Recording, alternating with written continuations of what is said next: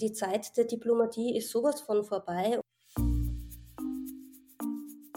Wenn alle Frauen auch nur drei Stunden lang nichts tun würden, würde alles zusammenbrechen. Feminismus bedeutet für mich ein Bewusstsein für die Herrschaftsverhältnisse und innerhalb dieser Herrschaftsverhältnisse das Erkennen der Diskreditierung der Frau.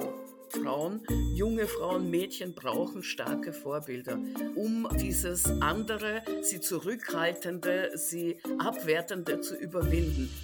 Wie männlich dominiert ist unser Geschmack? Ich würde mir wünschen, dass Männer verstehen, dass sie, damit die Welt eine gleichberechtigtere wird, ihren Beitrag leisten müssen. Hallo und herzlich willkommen bei Große Töchter. Schön, dass ihr wieder mit dabei seid, schön, dass ihr wieder eingeschaltet habt. Das ist die erste Folge Große Töchter, die ich aus meiner neuen Wohnung aufnehme, beziehungsweise die Folge selbst habe ich noch in der alten aufgenommen und das Intro und das Outro nehme ich jetzt in der neuen auf. Und vielleicht klingt es deshalb auch ein bisschen anders. Es kann gut sein, dass es etwas halt, weil meine neue Wohnung noch ziemlich leer und uneingerichtet ist. Ich hoffe, ihr verzeiht mir das. Bevor es losgeht, möchte ich noch meinen neuen SupporterInnen auf Steady danken, wie jedes Mal. Danke Maria, danke Martina, danke Beate, Lili, Katharina, Yvonne, Nathalie, Magdalena, Sebastian, Lisa, Katrin, Bia mit B, Miriam, Ines, Eva, Johanna, Anna, Adina, Sophie, Gabi, nochmal eine Sophie, Emilia, Barbara, Melanie, Linde, Nicole und Elisabeth. Vielen lieben Dank euch. Dank euch kann es große Töchter weitergeben. Und wenn ihr jetzt nicht genau wisst, was das bedeutet, Steady-SupporterInnen, was, wie, wann, wo, Große Töchter ist ein Podcast, den man, wie ihr das vielleicht gerade tut, gratis hören kann. Das war mir von Anfang an wichtig, weil ich wollte, dass feministische Inhalte möglichst niederschwellig zugänglich gemacht werden. Gleichzeitig ist Podcast machen aber auch einiges an Arbeit. Und deshalb kann man für diesen Podcast freiwillig bezahlen. Und das macht mir möglich, ihn auch weiterzumachen. Und das wiederum geht auf steadyhq.com slash große Töchter Podcast. Den Link dazu findet ihr in den Shownotes. Wenn ihr SupporterInnen auf Steady werdet, dann bezahlt ihr nicht nur für den Podcast, sondern ihr bekommt auch ein paar Dinge dazu. Ihr bekommt zum Beispiel ein Goodie, das ihr euch aussuchen könnt, je nachdem, welches Paket ihr wählt auf Steady. Aber ihr kriegt auch Zugang zur große Töchter Community zu unserer gemeinsamen Telegram-Gruppe und zu gemeinsamen Unternehmungen, wie zum Beispiel Stammtische, Museumsbesuche und so weiter und so fort. Also ich würde mich sehr freuen, euch in der große Töchter-Community begrüßen zu dürfen. steadyhackwie.com slash große Töchter Podcast. Der Link ist in den Shownotes.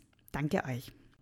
Und dann möchte ich mich noch bei allen bedanken, die große Töchter für die Ö3 Podcast Awards nominiert haben und bei der Jury die große Töchter letztendlich auf den siebenten Platz gewählt hat. Das freut mich wirklich irrsinnig. Es sind gleich zwei feministische Podcasts unter den Top Ten gelandet, was wirklich großartig ist. Liebe Grüße und Gratulation an der Stelle an meine Podcast-Schwester Mari Lang, die mit ihren Frauenfragen gleich Platz 5 wurde. Ich freue mich wirklich sehr, Danke euch, danke für eure Stimmen und danke für euer Engagement beim Nominieren von Große Töchter. In der heutigen Folge ist meine liebe Freundin Linda Bialas zu Gast. Linda ist eine Verlagskollegin von mir. Sie hat ihr Buch fast zeitgleich auch bei Heim und Verlag herausgebracht und das heißt Mutterschaft also Mutter Beistrich schafft, die Rolle der Mutter im Kapitalismus und Patriarchat, ein Aufruf zur Revolution. Lindas Buch ist wirklich großartig und sehr, sehr, sehr lesenswert. Sie hat eine wunderbare Art zu schreiben, ist köstlich sarkastisch und gleichzeitig aber auch sehr klug und hat sehr, sehr viel Theoriewissen, sehr viel Wissen über feministische Bewegungen, feministische Theorie und Praxis. Und ja, ich freue mich nicht nur sehr, dass sie meine Freundin ist, sondern dass sie auch Gästin bei Große Töchter sein wollte. Und ja, bevor ich jetzt dann noch weiter labere, sage ich einfach viel Freude mit der heutigen Folge und mit der großartigen Linda Bialas. Liebe Linda, hallo, herzlich willkommen bei Große Töchter. Danke, dass du dir Zeit genommen hast für das Gespräch heute. Ich beginne meine Folgen ja immer mit, wer bist du und was machst du? Und ich gebe die Frage natürlich auch an dich weiter. Wer bist du und was machst du? Ja, hi, ich freue mich voll hier zu sein. Ähm, ich bin Linda Bialas. Ich bin Mutter, Sozialarbeiterin, Feministin und seit Ende letzten Jahres auch Buchautorin. Und über dieses Buch möchten wir heute sprechen. Ähm, es heißt Mutterschaft. Die Rolle der Mutter im Kapitalismus und Patriarchat, ein Aufruf zur Revolution. Es ist im Heimon Verlag erschienen, witzigerweise quasi parallel zu meinem Buch. Das heißt, wir sind irgendwie so Verlagsschwestern, was mich sehr freut. ähm, genau, warum hast du denn dieses Buch geschrieben und warum jetzt? Ähm, also im Prinzip habe ich das Buch natürlich geschrieben, weil mir das Thema so am Herzen liegt. So Mutterschaft ist an und für sich ein Thema, was eigentlich so ein Kernstück oder ja, vielleicht ein Herzstück auch des Feminismus so sein könnte oder zumindest was eigentlich an und für sich für Frauen und für Mütter einen ganz hohen Stellenwert hat in der Praxis, was aber noch gar nicht so sehr beleuchtet ist in allen Facetten. Insbesondere wenn es darum geht, was denn jetzt eigentlich so die grundlegenden Probleme sind, wenn man sich eben dann auf Kapitalismus und Patriarchat bezieht. Du erzählst in einem Buch ja auch darüber, wie du einerseits Mutter wurdest und andererseits, wie du Feministin wurdest. Magst du das vielleicht mal ganz kurz nacherzählen? Also, wie bist du denn Mutter geworden? Wie bist du Feministin geworden? Und auch, was hat eben das eine mit dem anderen zu tun? Du hast ja gerade eben auch schon gesagt, eigentlich sollte es oder könnte es ein Thema sein, das im Feminismus, also Mutterschaft ein Thema sein, das im Feminismus zentral sein könnte. Ja, genau. Also in, in meinem Buch habe ich geschrieben, also eigentlich war ich immer schon Feministin. Das klingt jetzt natürlich irgendwie total krass und grandios und es ist natürlich nicht eins zu eins so gemeint, sondern bei mir war das eher so, dass ich mich schon sehr früh für so menschen- und gesellschaftsbezogene Themen interessiert habe. Ich war so ein Kind, ähm, ich habe ganz viel gelesen, ich habe ganz oft so die Nachmittage in der öffentlichen Bibliothek verbracht. Irgendwann hat man dann ja so diese Young Adult mhm. Literatur mhm. irgendwie ausgelesen, ja, und dann habe ich mich in die Erwachsenenabteilung irgendwie vorgewagt. Ähm, habe mich eben einfach schon sehr früh mit verschiedenen theoretischen Themen dann beschäftigt und bin so dann eigentlich auch zum Feminismus gekommen. Ich hatte immer schon auch einfach so ein starkes Unrechtsbewusstsein und war eigentlich schon immer kritisch eingestellt und habe Dinge so kritisch hinterfragt. So. Ähm, naja, aber trotzdem so dieses Thema Mutterschaft, von dem ich jetzt heute sagen würde, dass es eigentlich einen viel höheren Stellenwert nochmal verdient hätte, das ähm, hat mich dann doch nicht mhm. beschäftigt. Mhm. Also weder irgendwie ne, als Studentin, als junge Frau, ja, das war nicht in meinem Fokus. Und gleichzeitig habe ich so ein bisschen gedacht, naja, in so ne, äh, alternativen Milieus oder wie auch immer, als Linke da hat man sich ja mit verschiedenen Themen auseinandergesetzt. Da guckt man dann ja auch, wie man jetzt äh, ne, in der Liebesbeziehung, dass beide auch mal Staubsaugen mhm. und sowas alles. Und habe deswegen so ein bisschen gedacht, naja, heutzutage ist es ja eigentlich normal, ne, wenn so ein Paar ein Kind bekommt, dass beide Eltern sich dann darum kümmern. Ne? Wenn beide irgendwie da sind und das Kind da ist, dann dachte ich, das ist normal. Das hat sich dann aber so rausgestellt, dass es eigentlich überhaupt mhm. nicht so ist. Ich habe ähm, mein erstes Kind ähm, am Ende von meinem Studium bekommen. Also ich war noch kurz Studentin gewesen und bin dann relativ schnell alleinerziehend geworden. Und das war total krass und total anders und härter auch, als ich es erwartet hätte. Welche Erfahrungen hast du denn dann gemacht als Alleinerziehende? Man ist eigentlich so richtig mhm. alleine. Mhm. Also Kinder haben oder mit Kindern leben bedeutet ja, insbesondere wenn die klein sind, ne, bei Babys, bei Kleinkindern, das muss ja immer sozusagen eins zu eins zum Kind eine erwachsene Person, eine zuständige Person quasi zugeordnet sein, ne? Dass Kinder mhm. alleine sein können, das ist ja erst bei deutlich älteren Kindern dann der Fall, ne? Das heißt, wenn du, wenn du ein Baby hast, dann bist du die ganze Zeit mit dem Baby. Das heißt, wenn du alleinerziehend bist, und das Kind geht jetzt noch nicht in die Kita, dann äh, bist du jeden Abend mit dem Kind alleine zu Hause. Du hast das Kind dabei, wenn du einkaufen gehst, ne? du hast das Kind, wenn du krank bist, du hast das Kind immer. Mhm. Und so schön wie Kinder haben eben auch manchmal ist, ähm, es ist einfach auch sehr anstrengend und wenn es dann eben nicht ähm, eine andere Bezugsperson, einen Vater, ähm, anderes soziales Umfeld, was auch Verantwortung übernimmt, gibt, dann ja, wird es ziemlich schnell, ziemlich krass. Mhm. Und dazu kommt dann eben nochmal so diese Vorstellung von der Mutterrolle, von der Mutter, die das alles gerne macht, die sich aufopfert. Ähm, diese Vorstellung wird einem eigentlich dann so von allen Gesellschaftsmitgliedern, von Institutionen irgendwie nochmal wieder gespiegelt. Ja, das klingt jetzt für mich so ein bisschen, als wärst du ähm, als Mutter dann plötzlich nicht mehr Teil dieser Gesellschaft gewesen. Also es, es wäre dann plötzlich so, dieser junge kleine Mensch da und es zieht dich quasi aus allem raus, was du davor gemacht hast und du bist dann irgendwie so abgekapselt mit dieser kleinen Person dann irgendwie zusammen und kannst eigentlich gar nicht mehr wirklich so teilhaben. So, so hat sich das jetzt für mich angefühlt, wie du das erzählt hast. Ja, das, das ist auch ein Stück, ein Stückchen so, ja. Also, ne, natürlich, es gibt einmal so Freizeitaktivitäten, wo es irgendwie ganz klar ist, dass man äh, keine Kinder dabei hat. Ja, wenn ich irgendwie äh, tanzen gehe im Club oder sowas, natürlich äh, nehme ich da keine mhm. Kinder mit, keine Frage. Aber auch bei Sachen, wo es an und für sich gehen würde, dass man Kinder dabei hat, ist ja ein bisschen, also in Deutschland doch jetzt, ist jetzt nicht so ein kinderfreundliches Land. Ich weiß nicht, ob das in Österreich irgendwie anders ist, aber also. Ich glaube, wenn man selber keine Kinder hat, ja. kann man das total schwer beurteilen, weil ich habe keine Kinder, ich will keine ja. Kinder, ich werde nie Kinder haben, so. Und ich habe das halt ja. halt überhaupt nicht auf dem Schirm, wie kinderfreundlich dieses Land ist, weil es für mich keine Frage ist, die sich stellt, weil ich keine Kinder habe, die ich irgendwo mitnehmen könnte. Deshalb kann ich das, glaube ich, nicht sagen. Ja. Ja, hier ist es, ist es schon schnell einfach so ein bisschen stressig. Ne? Es gibt so eine hohe Erwartungshaltung, dass die ähm, Eltern die Kinder so gut äh, oder so erziehen, ja, dass die Kinder nicht stören. Mhm. Also wenn du irgendwo bist und dein Kind ist irgendwie zu laut oder rennt zu viel rum oder macht zu viel, was auch immer, ja, dann äh, fangen die Leute irgendwie an, dir die ganze Zeit irgendwelche komischen ja, ja. Blicke zuzuwerfen, bis hin zu, dass einen dann fremde Leute auch wirklich ansprechen und einem dann irgendwelche hilfreichen Tipps irgendwie mhm. geben wollen, damit das Baby nicht im Supermarkt mhm. weint oder so. Mhm. Also es ist halt alles sehr uncozy irgendwie so in der Öffentlichkeit ja. Mit Baby. Ja. Ähm, in dem Titel oder in dem Untertitel deines Buches eigentlich kommen, der, kommen die Wörter Patriarchat und Kapitalismus vor. Ähm, Patriarchat ist ja ein Thema, das in diesem Podcast sehr oft besprochen wird.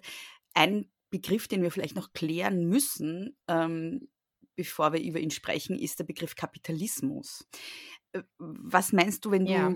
genau, was meinst du, wenn du über Kapitalismus schreibst? Ähm, und auch wie steht das in, im Zusammenhang mit Mutterschaft?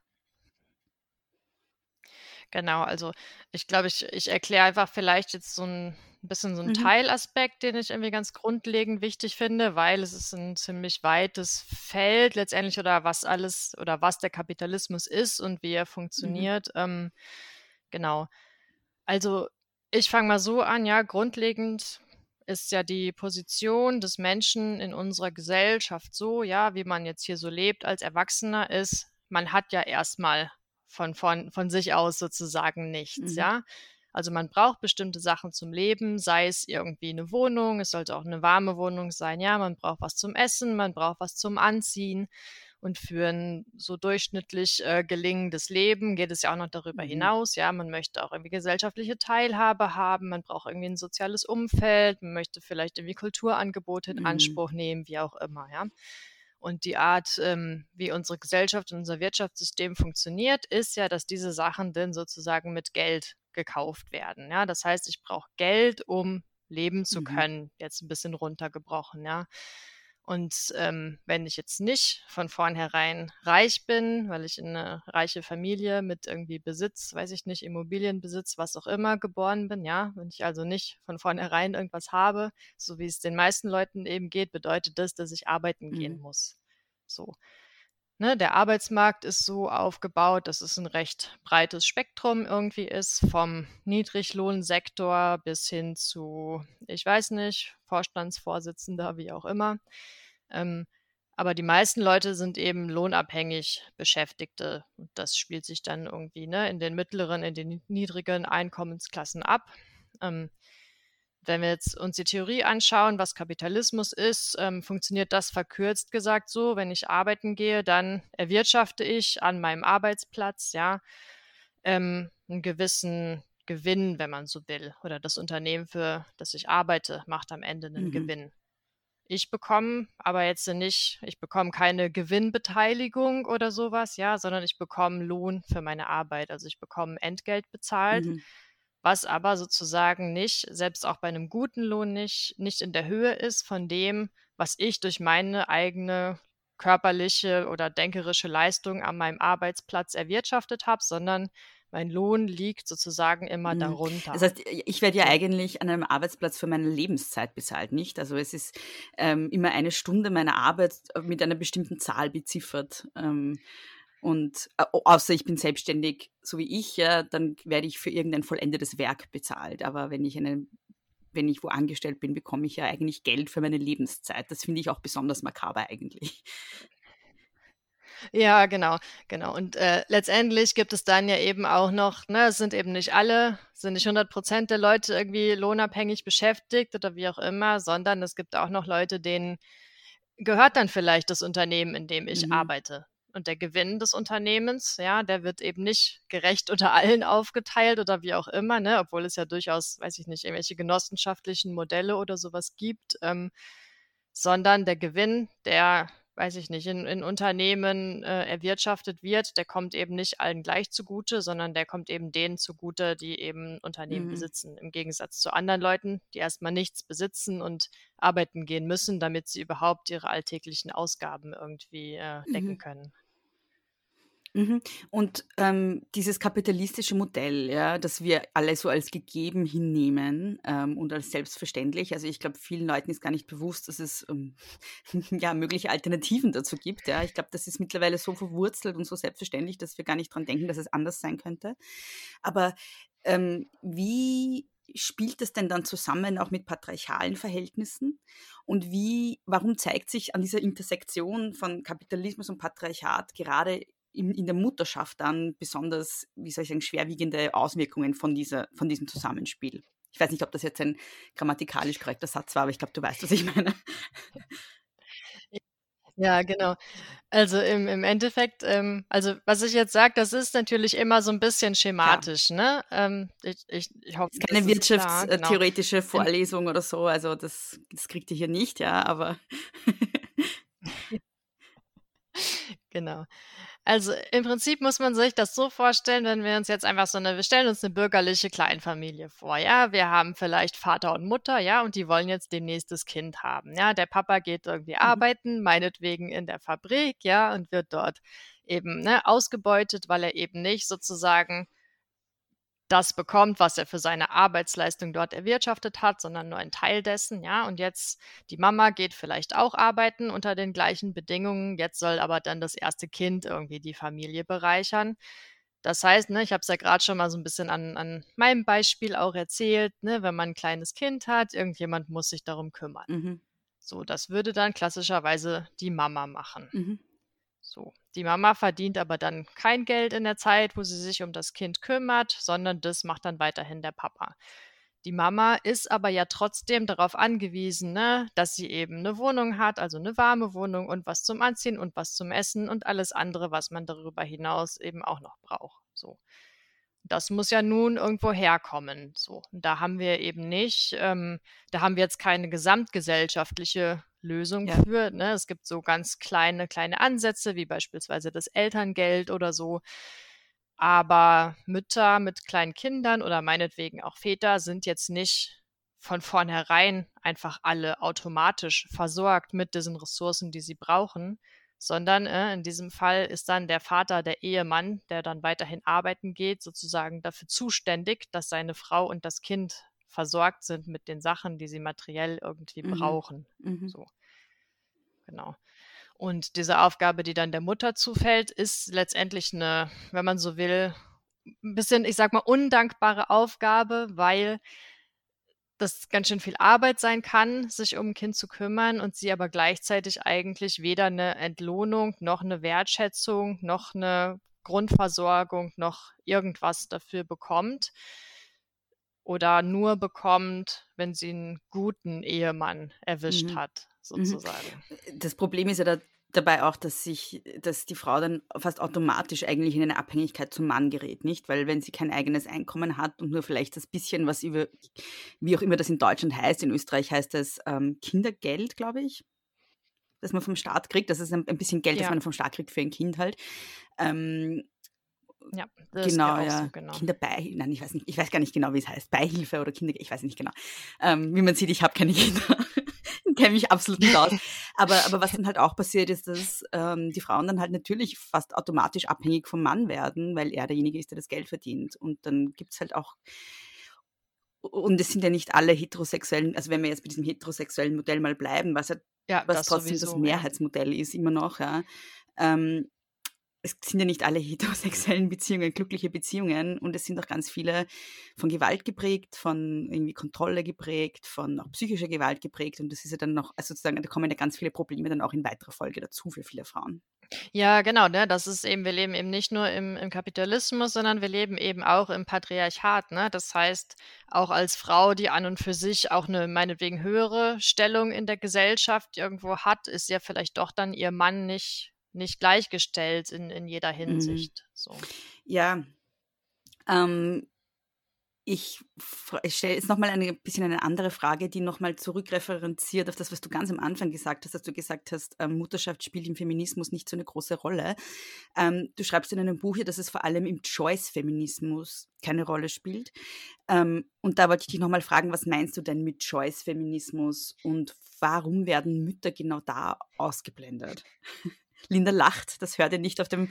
Ja, ja. es hört er nicht, aber ich sehe es. Ja, ähm, ja, äh, ja, Choice-Feminismus ist ähm, ein Thema, was ich irgendwie, ja, ich, ich habe das ganz gerne. Ich finde das ganz lustig, weil das so, also Feminismus ist ja so ein bisschen was ja auch gut ist, ja, es ist ein bisschen moderner geworden oder so, ja. Früher war Feminismus irgendwie nur in der Schmuddelecke, jetzt ist Feminismus ja schon, hat sich so ein Stück weit in den Mainstream irgendwie ja. vorgekämpft.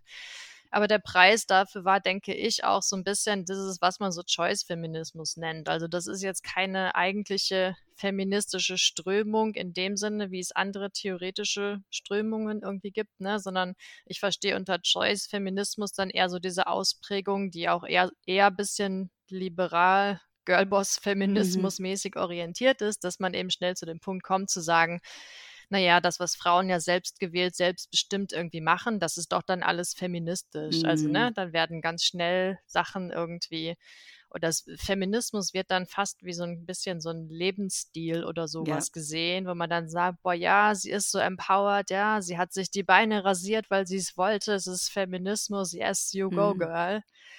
Aber eigentlich hat sich gar nichts mhm. verändert. Eigentlich sind es noch die gleichen Probleme in der gleichen Gesellschaft geblieben, ja, und man hypt sich dann gegenseitig wegen irgendwelcher Sachen, die aber letztendlich nicht viel oder gar nicht weit weg sind von der klassischen Frauenrolle, gegen die man ja vielleicht doch irgendwann mal aufbegehren wollte oder ja. so. Ja. Ja, das ist halt schon interessant, dass der Feminismus, der irgendwie popularisiert wurde, mit Feminismus eigentlich nichts mehr zu tun hat, sondern eigentlich ganz oft das, was davor irgendwie als antifeministisch galt oder als sexistisch oder als irgendwie so, äh, ja, typisch patriarchale irgendwie Institutionen oder Normen oder so, dass das dann quasi als Feminismus umgedeutet wurde und gebrandet wurde. Und ähm, es ärgert mich auch oft ja. wirklich ohne Ende, einfach weil so viele Frauen da aufspringen und das dann irgendwie, ja, ganz ja, antifeministischen Dingen eigentlich ein feministisches Label aufdrücken und dann damit irgendwie, ähm, ja, das, das irgendwie vor sich hertragen, ja. so, ja. Ja, und dann an diesem Punkt hört man dann ja auch oft von wegen, ja, aber das wäre doch jetzt ganz unsolidarisch oder unfeministisch, wenn man die Frauen jetzt dafür dann kritisieren würde. Wo ich dann ganz ehrlich sagen muss, nee, also wir können alle schon ein bisschen kritischer sein, ja, gerne wohlwollend mhm. und wertschätzend, aber wir können ruhig kritisch dahin schauen, was genau passiert denn da und was hat das mit der Gesellschaft zu tun? So, es geht ja eben, es sollte nicht darum gehen, ein Individuum irgendwie Nein, abzuwerten ja, ja, oder so, ja. das auf keinen Fall, aber ähm, kritisch bleiben äh, sollte man schon. Total was ich halt auch immer wichtig finde, ist, dass man sich nicht so an Einzelpersonen dann abarbeitet, sondern halt vielleicht wirklich über Strukturen ja. spricht. Das ja. ähm, fehlt mir dann auch immer so in der Debatte. Ähm, ich springe heute ein bisschen hin und her, aber du hast vorhin gesprochen davon, dass Frauen, die Mütter werden, dann sozusagen ohne Einkommen daheim sind beim Kind, ja, in diesem klassischen Modell, das ja immer noch, wie gesagt, das Hauptmodell ist. Ja, das, ja. ja. wir tun immer gerne so, als wäre das alles schon anders, aber ist es nicht. Ja. Ähm, und da gibt es ja die Idee, dass man Mütter auch bezahlen könnte für ihre unbezahlte, derzeit unbezahlte Reproduktion und Haushaltsarbeit. Und da würde ich gerne wissen, was so deine Position dazu ist. Du schreibst das ja in deinem Buch auch ein bisschen. Ähm, ich habe da, glaube ich, eine andere Perspektive als alle Feministinnen, die ich kenne, weil ich nämlich finde, dass es bezahlt, dass Care-Arbeit bezahlt werden sollte. Ähm, das ist so das, der, der, eine Punkt, wo ich irgendwie von allen anderen Feministinnen, glaube ich, abweiche, ähm, weil ich einfach finde, dass es einen riesen Unterschied machen würde, wenn Frauen einfach für diese Arbeit bezahlt werden würde. Aber wie siehst du das? Ähm, also ich bin eigentlich so ein bisschen mhm. ambivalent ähm, also ich habe einige grundlegende Kritikpunkte daran, Ja. Care-Arbeit zu bezahlen. Aber ich kann mir durchaus auch vorstellen, weißt du, vielleicht wäre es immerhin besser, als mhm. es jetzt Ja, ist. genau, eben, das ist eben meine Idee dazu. Ja, aber wa also, was sind deine Kritikpunkte? Naja, also, hm, ich sehe so ein bisschen die Gefahr, dass es Frauen auch wieder ein Stück weit so zurückwerfen könnte, wenn wir jetzt, ne, ich, im, im Buch habe ich das jetzt äh, Care-Gehalt genannt, also wenn man sich vorstellt, Mütter würden wie so eine Art Gehalt dafür bekommen, dass sie zu Hause bleiben und die Care-Arbeit äh, machen. Ne, wir leben, ich denke, sowohl in Deutschland als auch in Österreich, in, äh, in konservativen Gesellschaften letztendlich. Für Österreich ja, keine gewagte Aussage. Wo dann, so, nee, ja. Aber ich, also weißt du, ich glaube, es gibt eben schon auch gesellschaftliche Kräfte, für die dann der Gedankensprung von Frauen kriegen Care-Arbeit hin zu, wieso muss denn die Tochter Abitur machen? Sie kriegt doch mhm. hinterher Care-Gehalt eben nicht so weit ja. ist. Ne? Also natürlich besteht die Gefahr, dass durch solche Instrumente dann doch wieder so der die Rolle der Frau noch weiter ja. festgeschrieben wird, ne? Beziehungsweise wäre das, wo man eben auch überlegen könnte, ähm, ne, wenn man da irgendwelche Gesetzesvorhaben anstreben würde, ob man ne, da irgendwelche Mittel und Wege findet, wo man eben eine paritätische Elternschaft auch nochmal ein Stück weit stärker ins Spiel ja, bringen total. kann. Ja, na, ich verstehe deine Einwände total und ich sehe diese Gefahr auch absolut. Ja. Ich glaube, ich denke das halt sehr unmittelbar, weil ich glaube, dass es unmittelbar sehr vielen Frauen aus sehr schwierigen Situationen helfen würde. So. Ja, ja. Ja, und letzt, letzt, letztendlich ist es ja so, ne, dass wenn ich als Frau in, in einer Situation bin, wo ich komplett finanziell ja. abhängig von meinem Mann bin und es läuft aus irgendwelchen Gründen nicht gut, ja, sei es die Beziehung läuft einfach nicht gut hin, bis zu irgendwie die Frau kann nicht entscheiden, was sie macht, die Frau ist von häuslicher Gewalt betroffen, wie auch immer, ne, dann ist es immer viel, viel, viel besser, wenn die Frau finanziell die Möglichkeiten hat, selber mhm. über ihr Leben zu entscheiden. Ich habe manchmal, so. also ich habe manchmal den Eindruck, dass diese Debatte auch für mich zumindest ein, ein also ist, ich meine, wir sind sowieso gesellschaftlich sehr weit davon entfernt, dass es sowas wie ein Kehrgehalt gäbe. Also es sind sowieso rein theoretische Diskussionen. Ja. ja. Aber ähm, für mich ist das auch immer so ein Indiz dafür, wie bürgerlich oder wie akademisch geprägt die feministische Debatte ist, weil ich glaube, wenn mehr Frauen aus der ArbeiterInnen und vor allem aus der Armutsschicht ähm, mitreden würden, glaube ich, gibt es mehr Stimmen dafür, ja, weil es sind gerade die Frauen, die ganz oft wirklich in furchtbaren Abhängigkeiten sind und in Armut sind und halt einfach wirklich überhaupt keine Kohle haben, ja, und ich glaube, und gleichzeitig total viel arbeiten zu Hause, ja. Ähm, also ich habe halt den Eindruck, dass es auch daran liegt, dass Feminismus halt nicht sehr der Feminismus nicht so divers ist, um das Wort zu verwenden, wenn es um Klasse geht. Ja. Ja, ja, das denke ich auch. Und also ne, gleichzeitig gibt es aber auch so diese Phänomene, dass es eher ähm, Mittelschichtsfrauen sind, die so diese Hausfrauen äh, oder die geübt sind in dieser Hausfrauenrolle, ne, wo das zu so einer gewissen Normalität mhm. irgendwie gehört. Ne? Es gibt eben auch aus, aus Arbeiterfamilien diese Normalität von Frauen Klar. gehen arbeiten, weil man, weil sowieso ein Gehalt nicht Wobei reicht. es dann auch bei Arbeiterfamilien darauf ankommt, wie viele Kinder da sind, weil wenn, wenn du drei, vier Kinder ja, hast, dann das, kann ja, die Frau auch stimmt. nicht arbeiten gehen und die haben dann aber halt wirklich gar kein Geld ganz oft, ja, so. Ähm, also, ja. genau, also weil ich komme aus einer Familie mit vier Kindern, ja. Und also ich habe halt so eine andere Realität, glaube ich, als, als viele Frauen, die jetzt im Feminismus irgendwie so den Ton angeben. Und ich habe oft das Gefühl, dass die sozusagen die sozioökonomischen Verhältnisse, in denen ich aufgewachsen bin, überhaupt nicht repräsentiert werden. Und, und wenn sie das wären, würde es, glaube ich, mehr Frauen geben, die sagen, ein Care-Gehalt ist vielleicht gar nicht so eine schlechte Idee, weil es Frauen aus einer unmittelbar schwierigen Situation heraushelfen kann und oder, oder auch der ganzen Familie. Ja, so. Ähm, ja. Ja, auf jeden Fall. Ne? Und es gibt ja immer so diese, diese theoretischen Debatten darüber, ähm, ähm, ist jede Reform gut, wie viele und wenn ja, mhm. welche Reformen sollte man machen oder sollte man gleich ganz grundlegend eigentlich revolutionär oder revolutionärer die Verhältnisse Mhm. umgestalten, damit sich bestimmte Probleme überhaupt nicht ergeben. Aber in Bezug auf sowas ist es ja ein klassisches Beispiel. Also, ne, wenn man was machen kann, was Frauen jetzt sofort hilft, dann sollte man das nicht verneinen mit dem Verweis darauf, dass es ja irgendwann später aus anderen Gründen Ja, besser sein und könnte. also ich meine, So. es wäre also es muss ja nicht die einzige Maßnahme sein, die man setzt. Ja, man kann ja auch noch weitere feministische, könnte ja, wenn man das wollte, könnte man theoretisch noch Ja. weitere feministische Maßnahmen setzen, die halt verhindern, dass Frauen, dass sich die Geschlechterrollen weiter retraditionalisieren und Frauen quasi an den Herd zurückgedrängt werden. Das gibt, gäbe ja noch andere Vorschläge, die Feministinnen öfter mal so machen. Ne? Ähm, Ja. Du schreibst in deinem Buch den Satz, Gebären ist Arbeit. Was meinst du damit? Ja, genau. Ähm, das ist, ich finde das so ein bisschen witzig, weil, also, ne, Arbeit ist ja in, in so ähm, theoretischen Zusammenhänge, wo man über Kapitalismus äh, spricht, ist Arbeit ja so ein feststehender Begriff sozusagen. Ähm, wenn ich jetzt von Gebären ist Arbeit spreche, dann meine ich ein bisschen was anderes mit Arbeit. Ne, sondern da meine ich dann mit Arbeit, das ist eine anstrengende Tätigkeit, die gemacht Mhm. werden muss. Ne? Da geht es nicht um Lohnarbeit im Sinne von, ne, ich muss meine Arbeitskraft auf dem Arbeitsmarkt verkaufen.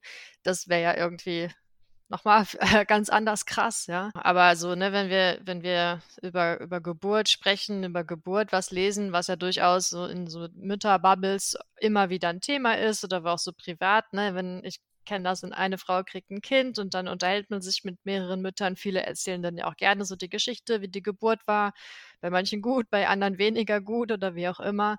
Aber in so öffentlichen Debatten darüber geht es irgendwie relativ wenig darum, wie krass das eigentlich ist, ein Mhm. Kind zu gebären. Ja, und ganz oft wird es halt auch sehr romantisiert, nicht? Also, ähm, Ja, ja.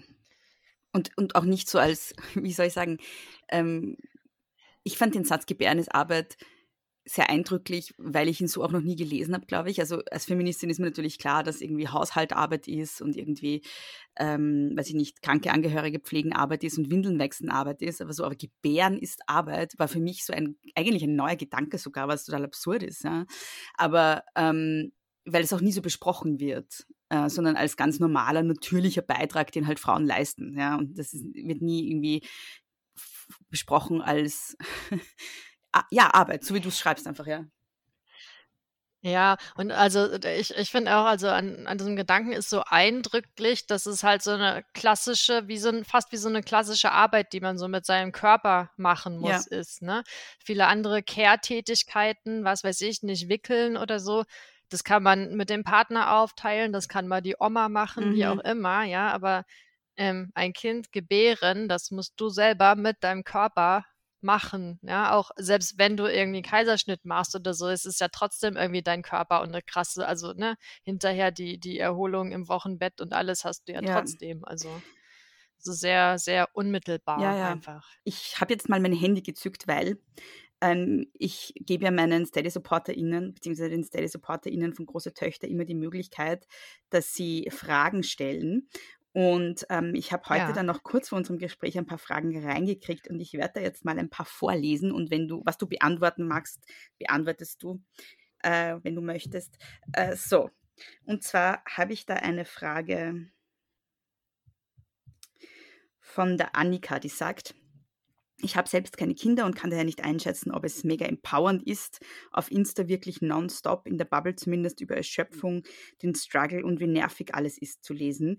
Kann ja gut sein, dass es für Mütter ein guter Gegenpol zur Realität ist. Bei mir führt das eher dazu, dass ich, mir, dass ich für mich denke, ich kann und will mir das nicht leisten. Die Frage wäre also, unter welchen persönlichen Voraussetzungen könnte es dann eben nicht nur zehrend sein? Vermutlich Geld, gleichberechtigte Partnerschaft, äh, persönliche Erwartungen. Muss ich wirklich sechs Stunden am Tag mit dem Kleinkind spielen, um es optimal zu fördern, obwohl es mich selbst kaputt macht? Also unter welchen Voraussetzungen ist, ist das quasi möglich? Ja? Oder wäre es besser möglich für Frauen? Ähm, das ist eine geile Frage. Zum Teil ist sie so ein bisschen selber schon beantwortet. Ja, ja, genau.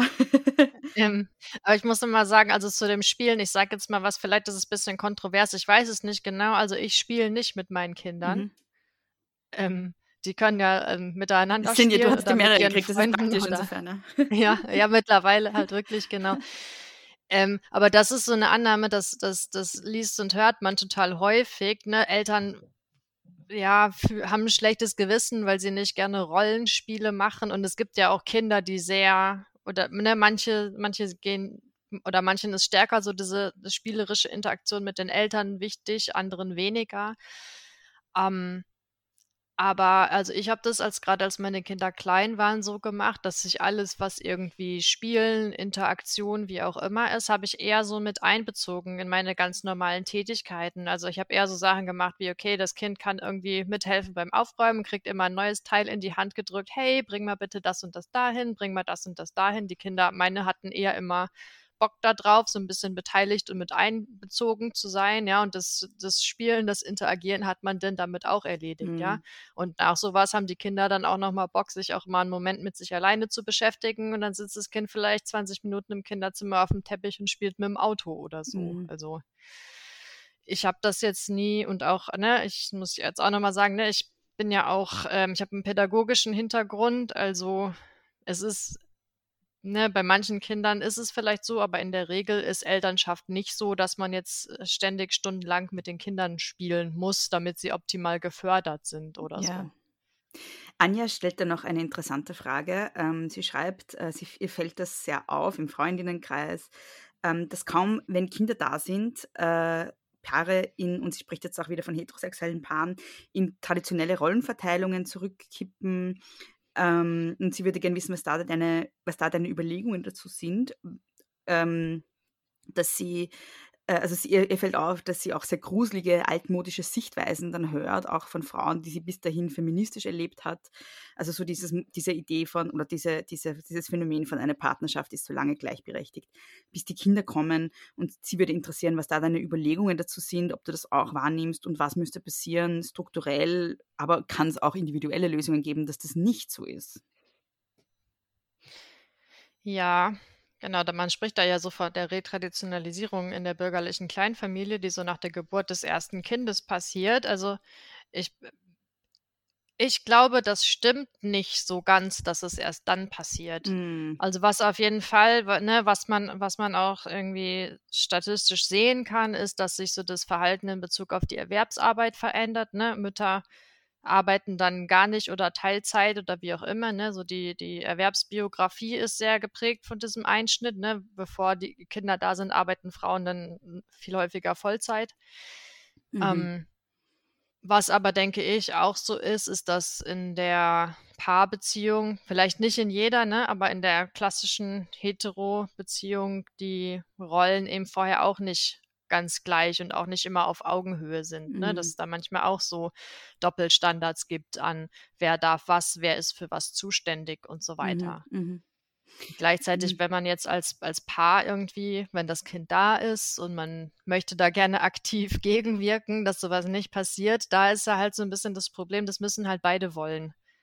Ja, mhm. also wenn du irgendwie, wenn dein Mann irgendwie keinen Bock darauf hat, ja, das irgendwie auszuhandeln oder wie auch immer, dann ähm, ja, ist das schon ein größeres Problem auf jeden Fall. Ja. wenn beide, beide irgendwie ehrlich daran interessiert sind, da ein, ein anderes als das traditionelle Rollenverständnis zu leben, ne, da kann man ja viel machen. Ne? Man kann irgendwelche Pläne machen, ne? wer ist für was zuständig. Man kann, es gibt ja viele, die irgendwie einmal die Woche so ein, so ein Familienplanungsmeeting irgendwie machen und gucken, okay, mhm. was liegt nächste Woche an, wer ist für was zuständig, wer holt welchen Tag das Kind von der Kita ab. Ähm, man muss, also ich denke, so, so eine Planung ist ein relativ großer Teil davon, ne? weil gerade sonst es ja auch so ist, dass in der Familie häufig die Mutter so für diesen ganzen Mental Load zuständig ist. Und dass man auch, ja, dass man kommt ja relativ schnell dazu, wenn man einen Partner hat, der immer nur Aufgaben zugeteilt bekommen möchte und nicht selber mitdenkt, dass man dann irgendwann an alles denkt und auch alles alleine macht und dann das Gefühl hat, naja, so geht es ja am schnellsten. Mhm. Wo man dann aber nochmal schauen sollte, okay, aber wenn jetzt beide interessiert sind, das anders zu machen und wir uns wirklich einmal die Woche hinsetzen und wirklich planen, wer ist für was zuständig, dann hat man eben auch die Möglichkeit, es tatsächlich anders zu machen. Ja, Du hast gerade von Mental Load gesprochen und da hat Julia eine Frage gestellt. Ähm, sie schreibt, dass ich in meinem Buch, danke Julia für die Werbung für mein Buch an der Stelle, ähm, geschrieben habe, dass es verwunderlich ist, dass es Mütter gibt, die nicht depressiv sind. Ähm, und sie wollte sozusagen das als Frage an dich weitergeben, ob das auch deine Position ist oder deine Wahrnehmung und ob es bei Alleinerzieherinnen dann nochmal verschärfter so ist, dass sie psychisch eine sehr große Last tragen. Ich glaube, ja. Mhm. Ähm, ich, aber lass mich kurz überlegen, ob ich das auch noch irgendwie näher ausführen kann. Ähm, nee, ja, ich glaube, gerade in Bezug auf ähm, alleinerziehende Mütter ist es ja letztendlich so, dass man so an ganz vielen Fronten gleichzeitig kämpfen muss. Ne? Ja. Du musst halt ja das Finanzielle irgendwie alleine absichern, du musst die Care-Arbeit alleine machen. Du hast, wenn du keinen Partner hast, äh, vielleicht auch niemanden, mit dem du über irgendwas reden kannst, sondern du musst halt immer stark sein und immer alles schaffen und es stellt sich halt nie ähm, eine Alternative dazu, dass du halt mal sagen kannst, okay, ich gebe jetzt mal was ab, ne? Ich kann mich jetzt mal um mich kümmern oder jemand anders kümmert sich mal um mich oder so, ne? Sondern man ist halt ganz schnell in so einer ähm, dauerhaften Überbelastung ja. drin. Und dass sich das dann in Form beispielsweise von Depressionen irgendwann äußert, ist ja nicht groß verwunderlich. Mhm. Ja, und die Karina hat eben daran anknüpfend ähm, gefragt bzw. festgestellt, dass eben alles in Zusammenhang mit äh, Mutterschaft immer noch gern in rosarote Zuckerwatte gepackt wird. Und wenn man einen realistischen Blick drauf wirft, sieht man aber, wie viele Nachteile damit verbunden sind. Und sie würde dich gerne fragen, was deiner Meinung nach Frauen unbedingt wissen müssen oder sich bewusst machen müssen, bevor sie sich dafür entscheiden, Kinder zu bekommen. Und dann hat sie noch eine zweite Frage gestellt und gefragt, kann es in unserer derzeitigen derzeitigen Gesellschaft überhaupt feministische Mutterschaft geben und wenn ja, wie? ähm, ja, die, die erste Frage finde ich, find ich spannend. Also, ich habe ja, ich habe mein erstes Kind un, ungeplant bekommen. Mhm. Und deswegen hatte ich jetzt nicht so einen Moment, wo ich mir im Vorhinein hätte überlegen können, wie will ich das, was will ich, was könnten da wichtige Punkte sein, erfülle ich die überhaupt, ja oder nein, bevor ich mich irgendwie für oder gegen ein Kind entscheide. Ja, ja. Ähm, und das Problem ist ja auch, man kann so über Mutterschaft reden und ich kann irgendwie kinderlosen Frauen oder kinderlosen Männern meinetwegen auch ganz viel darüber erzählen, ne, wie das, wie das bei mir war, was ich über die gesellschaftlichen Rahmenbedingungen halte und so weiter und so fort. Aber das sagt wirklich nur so bedingt was darüber aus, wie es bei einer anderen Frau sein mhm. könnte. Ne? Also ein Kind zu kriegen, ist es schon, also es ist einfach ein sehr, sehr großer Einschnitt im Leben und zwar nicht nur, weil sich diese Sachen von denen man das vorher weiß, irgendwie verändern, ne? dass, sich, dass sich die Rahmenbedingungen irgendwie ändern, die, die Freizeit, das Geld und so weiter. Das kann man ja noch so halbwegs irgendwie absehen, ja. Aber es verändern sich eben auch Dinge, wo man nicht weiß, wie das sein wird. Ne? Ja. Du weißt nicht, wie komme ich denn damit klar, wenn ich am Anfang diesen Schlafentzug habe, ja? Ähm, fällt mir das leichter, fällt mir das schwerer? Du weißt nicht, okay, ne, ich mache eine körperliche Veränderung durch, ähm, ne, hormonelle Umstellung und so weiter. Wie werde ich darauf reagieren? Wie verändert sich meine Partnerschaft? Also es gibt halt ganz viele Momente, wo das Ne, man geht diesen Schritt, aber es ist auch ein bisschen so eine Ungewissheit. Ne? Gerade beim ersten Kind gibt es bei vielen zum Beispiel ja auch nochmal so eine neue Auseinandersetzung mit der eigenen Kindheit mhm. oder mit mhm. den eigenen Eltern. Mhm. Also es passieren einfach sehr, sehr viele Sachen. Und ich, ne, auf jeden Fall ist es, denke ich, hilfreich, wenn man irgendwie in der Lebensphase ist, wo man, ähm, na, ich sag mal so im weiteren Sinne stabile Verhältnisse hat. Ne? Ich meine jetzt nicht damit, dass man irgendwie äh, reich sein muss oder konservativ leben muss oder so, aber ebenso, dass man, naja, vielleicht genug, ähm, naja, mentale Ressourcen hat, aber auch äh, materielle mhm. Ressourcen, mhm. dass man sich so einer Herausforderung gut aufgestellt irgendwo mhm. stellen kann, mhm. was auch immer das dann eben heißt. Ne? Ja, und man kann sehr oft manchmal auch gar nicht planen. Du hast es selber schon gesagt, du wurdest ungewollt schwanger, ungeplant ja. schwanger zumindest. Und, und ja. manchmal ist, also es passiert ja auch, dass Frauen schwanger werden, ohne es geplant zu haben und dann trotzdem das Kind bekommen wollen. Ja. Und ja, genau. Da kann man sich halt dann auch nur mehr bedingt vorbereiten, denke ich. Und, äh, und andersrum gibt es den Fall ja auch, ne, dass du irgendwie alles planst und vorbereitest und wie auch immer und dann klappt es erstmal gar mhm. nicht mit mhm. dem Schwangerwerden und läuft dann deswegen doch ganz anders, als man sich das vorgestellt ja, hat. Also ist alles eine we wenig kontrollierbare Sache und gerade deswegen wäre es ja eigentlich so wichtig, dass die Rahmenbedingungen, die wir beeinflussen können, eben gut sind. Ja, und also ich habe halt auch jetzt in meinem Umfeld mitgekriegt, dass es viele Menschen gibt, die jetzt irgendwie vor einem Jahr oder so ein Kind geplant haben, dann, also die, die, Frau wurde dann schwanger und jetzt sind sie halt in einer ganz anderen wirtschaftlichen Situation, weil sie plötzlich doppelt so viel Miete zahlen oder doppelt so viel Strom zahlen und merken, es geht sich einfach gar nicht aus, jetzt ja. ein Kind zu haben und es ist das ja. Kind aber da. Ja. Das heißt, es hängt halt auch viel an den politischen und wirtschaftlichen Rahmenbedingungen, in denen wir uns befinden und das können wir ja auch nicht selber planen. Ne? Also ich glaube, es, es läuft alles darauf hinaus zu sagen, es gäbe einfach da eine politische Verantwortung Verantwortung für Menschen, die Kinder kriegen, ähm, die Rahmenbedingungen zu schaffen, dass sie das auch gut können und nicht ja. verarmen dabei und irgendwie ja krank werden in Folge. Ja, ganz genau. Was war denn gerade nochmal der zweite Teil von dieser ähm, Frage? Ob es in der Gesellschaft, wie sie ist, eine fe feministische Eltern- oder Mutterschaft geben kann. Ja. Ah. Hm. Ja, ein, ein bisschen würde ich sagen. Mhm.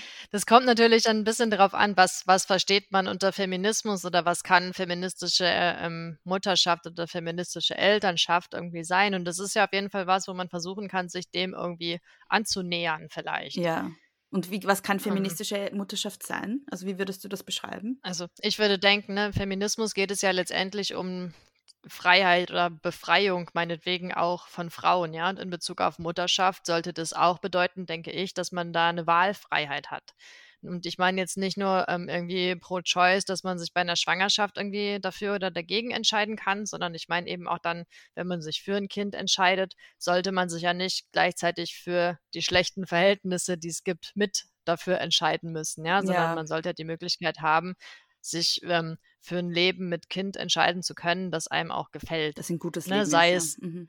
Ja, genau. Ne? Und das betrifft dann eben auch ganz konkret da die, die Situation in der, eigen, in der eigenen Familie. Mhm. Also wie wird da, ne, es sind nicht nur dann die politischen Rahmenbedingungen und so weiter, sondern es ist auch, wie wird in der eigenen Familie die Care-Arbeit irgendwie aufgeteilt. Es ist auch, wenn ich, wenn es mir als Mutter irgendwie wichtig ist, dass ich nicht nur Mutter bin, sage ich jetzt mal, sondern dass ich auch noch alle möglichen anderen Sachen sein möchte, mhm. dann brauche ich ja irgendwen, der in der Zeit dann das Kind betreut oder der für das Kind irgendwelche Sachen erledigt, der für das Kind irgendwie mitdenkt, weil das Kind ist dann ja da, ja. Und wenn mhm. ich weiterhin ein Hobby haben möchte, ja, dann muss das Kind ja währenddessen irgendwie betreut sein und versorgt sein und halt nicht nur als so ähm, Minimallösung. Ähm, ich habe einen Babysitter, um den ich mich auch noch kümmern muss. Den ich auch noch bezahlen muss, ja, ja. Mhm. Ja, genau, ja. ne, sondern man, man würde ja doch noch ein bisschen mehr als das brauchen. Man braucht ja irgendwie auch Raum zum, zum Denken und zum Nichtstun und zum mhm. sich selbst sein, sozusagen. Mhm. Man will ja nicht oder man sollte nicht 24-7 irgendwie die Mutterrolle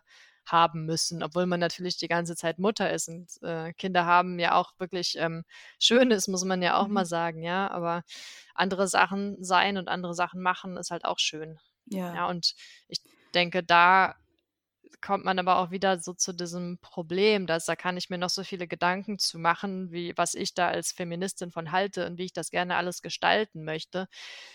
Ähm, man muss es auch mit anderen Menschen gestalten, sei es, sei es der Partner, sei es das eigene soziale Umfeld, ne? alleine als Alleinerziehende. Man kann auch viel gestalten, aber man ist trotzdem immer alleinerziehend. Das heißt, man braucht andere Menschen und man braucht idealerweise auch irgendwie, ne, man redet immer so viel von diesen modernen Vätern, ja, wo sind mm. die denn mhm. alle? Können die auch mal jetzt was machen, bitte?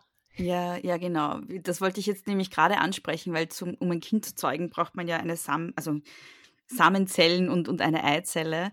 Und äh, an, der, an der Samenzelle hängt ja noch eine Person dran. So. Und mein, mein Lieblingssatz in einem Buch ist äh, der Satz, der Vater, obgleich im Beruf durchsetzungsstark und kompetent, schafft es einfach nicht durchzusetzen, dass er auch mal eine Windel wechseln darf. Es hat auch Michaela ja. eine Frage dazu gestellt, deshalb fasse ich das jetzt gleich mal alles zusammen. Ja. Sie schreibt selber, hat sie das Glück, einen Partner zu haben, der in Richtung gleichberechtigte Elternschaft mit ihr geht und gehen will. Ähm, trotzdem denkt sie sich oft, äh, was, wenn das nicht der Fall ist? Und wie, fragt eben, wie kann man auf Seite der Männer ansetzen? Wie kann, wie kann man da mehr Bewusstsein schaffen? Was bedeutet es für Männer, ein real sorgendes Elternteil zu sein? Und wie bringen wir Männer dazu, ihren Part zu machen? Ja, das ist ein geiles Thema. Ich liebe dieses Thema Ja, sehr, ja. weil ähm, die, die oberflächliche Antwort ist dann ja immer so ein bisschen zu sagen, ja, wir sind doch jetzt hier nicht dafür verantwortlich, was die Männer machen. Soll ich dafür auch noch Care-Arbeit machen, Ja, dass die Männer sich mal aufraffen und so weiter? Mhm. Ähm, nein, sollte man natürlich nicht müssen, äh, auf gar keinen Fall. Aber gleichzeitig irgendwer muss ja halt mal was machen, weil sonst ändert sich halt auch nichts. Ne? Das heißt, da ja, gibt's ja dann so realpolitisch betrachtet ja dann schon so eine gewisse Eigenmotivation, die man da entwickeln kann, dass man eben doch guckt, was machen wir denn da jetzt, ne? Ja. So, also es gibt da für Männer an und für sich wenig Druck, äh, Motivation, irgendwas anders zu machen, weil letztendlich profitieren Männer von diesen Zuständen. Ja, Klar. nicht, nicht unbedingt jeder einzelne Mann, aber jetzt so das Subjekt Mann in der Gesellschaft profitiert ja davon, von der Care-Arbeit eher ausgenommen zu sein, Mhm. sich auf sich selber konzentrieren zu können, auf die Lohnarbeit, ne, chillen nach Feierabend und äh, Mutti macht dann den Rest und so weiter und so fort. Ja. Aber was, Ähm, genau, also aber was wäre so der Punkt, also was kann man machen, um Männer dazu zu bringen, ihren Part zu erledigen? So, ne, man kann, bevor man Kinder kriegt, über diese Sachen reden und nicht nur so abstrakt, sondern halt ganz konkret, ne? Man kann sich das überlegen, wer soll, wer macht wie lange Elternzeit, ja? Macht man das so, dass, weiß ich nicht, Mama die Kinder immer morgens zur Kita bringt und der Papa immer nachmittags abholt, ja? Man kann sich da wirklich, also es gibt ja ganz viele Sachen, die man da irgendwie planen kann. Mhm. Man kann irgendwie weiß ich nicht, Männer können sich informieren, Männer können Bücher über Mutterschaft lesen, man kann auch seine Söhne anders erziehen, man kann diese Themen im Freundeskreis ansprechen, ne? man kann versuchen, ein Bewusstsein dafür zu schaffen.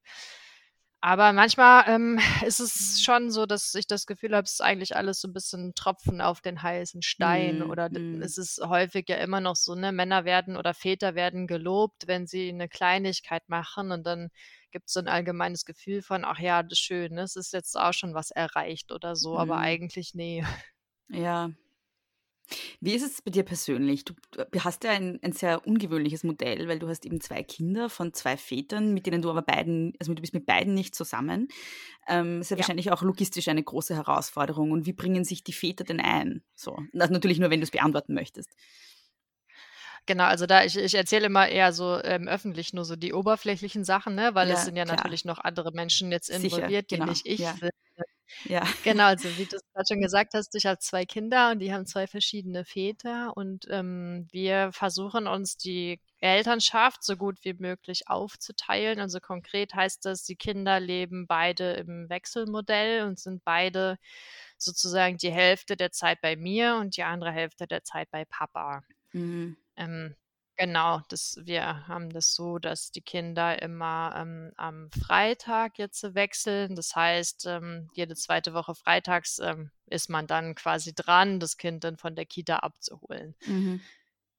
Genau. Die logistischen Herausforderungen kommen dann vor allem, wenn irgendwas außer der Reihe irgendwie laufen Ja. soll oder wenn Ferien sind oder so, Ja. weil jetzt so Urlaubsplanung, ja, da muss ich natürlich nicht nur äh, mit meinem Arbeitgeber und mal gucken und mit der Kollegin, mit der ich mich vertrete, sondern da muss ich auch noch mit beiden Vätern gucken, wer nimmt wann wie Urlaub. Dann gibt es noch verschiedene Großeltern, die dann jeweils alle Mhm. irgendwie sagen, hey, wie sieht's denn aus in den Ferien? Ich habe gedacht, vielleicht kann ich ja mit den Enkelkindern mal eine Woche wegfahren oder Ja. so. Also das ist auf jeden Fall viel planerisches Hin und Her. Ähm, Mhm.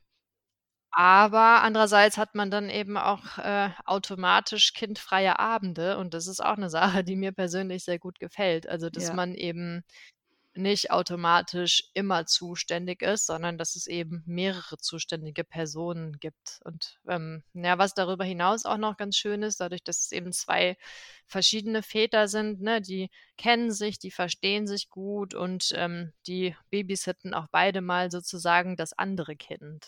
Mhm. Mhm. Ja, Wenn wir schon bei so Elternmodellen oder Beziehungsmodellen sind, es gab ja jetzt äh, letzte Woche, diese Woche, letzte Woche, ich habe kein Zeitgefühl, ähm, auf Instagram eine Riesendebatte um das Thema Polyamorie, eine teilweise auch sehr absurde und lächerliche Debatte. Und was ich auch in deinem ja. Buch auch sehr mochte, ist, dass du beschreibst, dass sowohl traditionelle Beziehungsformen, also monogame, heterosexuelle Beziehungen, als auch äh, ja, vielleicht äh, alternativ, ich nenne es jetzt mal zusammengefasst alternative Beziehungsmodelle, dass die alle patriarchal geprägt sind. Ja? Also sozusagen als Feministinnen ja. kann, kann sich da keine Seite auf uns verlassen eigentlich, ja? weil einfach alles durchzogen ist von patriarchalen Normen und von männlicher Dominanz. Und du schreibst ja. da auch einen sehr schönen Satz, wobei es sind, glaube ich, zwei Sätze. Ich lese ihn mal vor. Unfreiwillig komisch mutet es auch an, wenn Männer versuchen, einem eine offene Beziehung oder ein ähnliches Modell schmackhaft zu machen, mit dem Verweis darauf, dass sie eben nicht so normativ leben wollten. Junge, es ist historisch betrachtet für Männer durchaus normal, dass sie ohne Konsequenzen fremdgehen konnten oder zu Prostituierten oder sich, falls sie vermögend waren, überhaupt eine Mätresse leisten konnten. Deine Idee ist also nicht so unnormativ, wie du denkst. Traditionell bedeutet Monogamie, dass nur Frauen sexuell treu bleiben müssen. Ja, magst du dazu noch irgendwas sagen? Ich fand das so eine, ein, ja, ich fand das eine total nette ja. Textstelle und ich fand, ich fand eben auch äh, genau diese feministische Perspektive, das, was mir in der Debatte total gefehlt hat, auch auf Social Media, weil es war kein, es war kein feministischer Satz zu hören eigentlich von, von keinem der beiden Seiten. Ja, das hat mich das, äh, ich finde das total witzig, dass du das jetzt ansprichst. Ich habe tatsächlich, ähm, als es diese Debatte jetzt auf Instagram gab, ich habe sogar die Textstelle irgendwie aus meinem Buch rausgesucht und gecopy-pasted und habe ja. kurz überlegt, ob ich sie jetzt posten soll, aber da dachte ich, oh nee, dann schreiben mir wieder alle Leute irgendwelche Nachrichten, die das Gott, jetzt ja. scheiße finden ja, und so und nein, nein. da hatte ich einfach keine Zeit für und dann habe ich es gelassen, weil das ist halt so ein Aspekt, der mir halt auch total am Herzen liegt. Ne? Man, Viele kennen das ja bestimmt, das ist ja so ein Klassiker, das irgendwie, weißt du, so, man hat irgendwie äh, linkes Studentenleben, ja, und irgendwelche Typen denken dann, sie sind, wer weiß wie cool und alternativ mhm. mit ihrer Nicht-Monogamie und es mhm. ist einfach genau die gleiche Scheiße wie immer. Ja, so. sicher, ja. Ja, genau. ja, aber ich, ich fand es halt wichtig, das jetzt auch noch einzubringen, weil es eben genau das ist, was gefehlt hat in der Debatte. Also die, eine feministische Perspektive, das gab es nicht. Ja, und, ähm, ja. ja, das fand, fand ich auch sehr schade irgendwie. Ja. Also. Ja, was du in deinem Buch auch sehr eindrücklich beschreibst, ist, dass wir alle von klein auf lernen, Frauen nicht zu mögen. Äh, und zwar Männer lernen das und Frauen lernen das. Magst du das vielleicht auch noch ganz kurz ausführen, was du damit meinst? Ja, genau. Ich habe das, äh, glaube ich, geschrieben, als es, als es um so ähm, heterosexuelle Liebesbeziehungen irgendwie geht, weil da ja, wird das Dilemma dann letztendlich dann auch nochmal so ein Stück weit deutlich, ne? Also gerade Jungs werden irgendwie so erzogen, dass sie nicht so wie Mädchen sein sollen. Mhm. Sei es irgendwie, ne, wenn sie irgendwie Mädchenkleidung tragen, wird das abgewertet, ja, wenn sie nicht gut in Sport sind, kriegen sie irgendwelche Sprüche gedrückt, dass sie nicht so wie ein Mädchen werfen sollen oder wie auch immer, ne, mhm. ne, mit durch ganz viele von diesen Kleinigkeiten wird Jungs halt eher vermittelt, sie sind halt was Besseres als Mädchen. Ja, so. ja. Ne, wenn, wenn sie weinen, äh, ne, das geht auch gar nicht klar so, ne, sondern Männlichkeit wird immer so konstruiert, ähm, als besser als Weiblichkeit mhm. und als, naja, ja. Und es ja. ist auch als Mädchen total cool, nicht so zu sein wie die anderen Mädchen. Ne? Man muss immer anders sein ja, als die genau. anderen Mädchen. I'm not like other girls. Ja, ja. Genau. ja. Liebe Linda, äh, das war es jetzt eigentlich von meiner Seite. Ich habe, glaube ich, so alles, alle Fragen gestellt, die ich stellen wollte. Aber eine letzte Frage kriegst du natürlich noch, nämlich, gibt es irgendwas, was du gerne noch loswerden würdest, was ich dich noch nicht gefragt habe, was dir noch wichtig ist, was du unbedingt sagen möchtest? Nein. Gut, dann kannst du jetzt noch mal kurz dein Buch bewerben, das übrigens wirklich großartig ist und ich wirklich allen, die zuhören, sehr, sehr ans Herz legen kann. Oh ja, dazu kann ich noch was sagen. Ja, ähm, ich habe nämlich, ich habe in letzter Zeit festgestellt, also Autorin werden, das ist total, ähm, das hat einen ganz unterschätzten Aspekt, oder, den ich gar nicht so erwartet hätte, weil letztendlich ist es so ein bisschen so, ich war sonst immer nur irgendwo angestellt beschäftigt, ja. Ja. Und ein Buch schreiben ist so, als wenn man einen neuen Job anfängt, ja. Man muss sich da irgendwie so einarbeiten und nicht nur mhm. irgendwie in das Buch schreiben an sich, ja. Man muss nicht nur rausfinden, wie schreibt man eigentlich so ein Buch. Das ist gar nicht so einfach. Sondern, Ja, ja, eben. Sondern man muss auch danach, das Buch ist da, aber damit ist es ja nicht fertig, ja. Das ist so ein bisschen wie beim Kinderkriegen auch, ja. Jetzt geht es erst richtig los. Ja, Jetzt sitze ich hier und bin in einem Podcast und soll jetzt irgendwie bewerbende Worte zu meinem Buch sagen. Ja, was sagt man denn dann da? Also, ich ne, sa- mein Buch ist halt super. Alle sollten das lesen oder so. Ähm, Weißt du was, Ja. dann übernehme ich das für dich. Also, das Buch von Linda heißt Linda Bialas, übrigens ist ihr voller Name, wie ihr seht in der, in der Folgenbeschreibung. Ähm, das Buch heißt Mutterschaft, die Rolle der Mutter im Kapitalismus und Patriarchat, ein Aufruf zur Revolution und ist im Heimon Verlag erschienen. Ich verlinke es in den Shownotes, da könnt ihr einfach draufklicken und das Buch kaufen, was ich sehr, sehr empfehlen kann, weil es wirklich eines der besten feministischen Bücher seit langem ist, die ich gelesen habe. Und ich lese wirklich jeden Scheiß, der auf den Markt kommt. Und ähm, Und äh, ja, das heißt, ich, ich habe ein bisschen einen Überblick. Es ist wirklich, wirklich, wirklich herausragend gut. Und Linda hat einen wunderbar sarkastischen Humor, was ich persönlich sehr, sehr schätze. Sie ist also auch immer wieder mal sehr unterhaltsam zu lesen. Ähm, also große Empfehlung an der Stelle. Und liebe Linda, du kannst den Leuten jetzt noch sagen, wie sie dich im Internet finden. Ja, ähm, erstmal Dankeschön für deine lieben Worte, das freut mich voll. Und ähm, im Internet findet man mich bei Instagram, da heiße ich linda.likes. Und da auch eine große Follow-Empfehlung. So haben Linda und ich uns eigentlich kennengelernt. Ja. Und by the way, äh, wenn ihr Linda und mich für eine gemeinsame Lesung buchen wollt, dann könnt ihr das. Wir haben schon eine gemacht in Wien und das hat riesengroßen Spaß gemacht und wir würden das voll gern wieder machen. Also wenn ihr uns jetzt hier gemeinsam gehört habt und euch gedacht habt, die wären doch irgendwie cool gemeinsam, dann ohne Scheiß, schreibt mir eine Nachricht äh, und das kriegen wir hin, Ja. weil wir würden das voll gern Ja, wieder machen. wir kommen. Wir kommen, ja. Ja, auf jeden Fall. Danke, liebe Linda. Ach, danke dir. Vielen Dank, Linda, für das Gespräch. Danke auch für dein wunderbares Buch und danke an euch fürs Zuhören. Lindas Buch Mutter schafft, die Rolle der Mutter im Kapitalismus und Patriarchat, ein Aufruf zur Revolution, ist im November 2022 im Heimon Verlag erschienen und ich kann euch sehr empfehlen, es zu lesen. Den Link findet ihr in den Shownotes. Linda findet ihr unter linda.likes auf Instagram. Große Töchter findet ihr dort als Große Töchter Pod und ihr findet Große Töchter auch auf Facebook und mich als Frau Frasel auf Twitter und Instagram. Wenn ihr mir etwas mitteilen wollt, dann könnt ihr das am besten unter große Töchter Podcast at gmail.com und wenn ihr gut findet, was ihr hier gerade gehört habt, dann könnt ihr große Töchter unterstützen, worüber ich mich natürlich sehr freuen würde.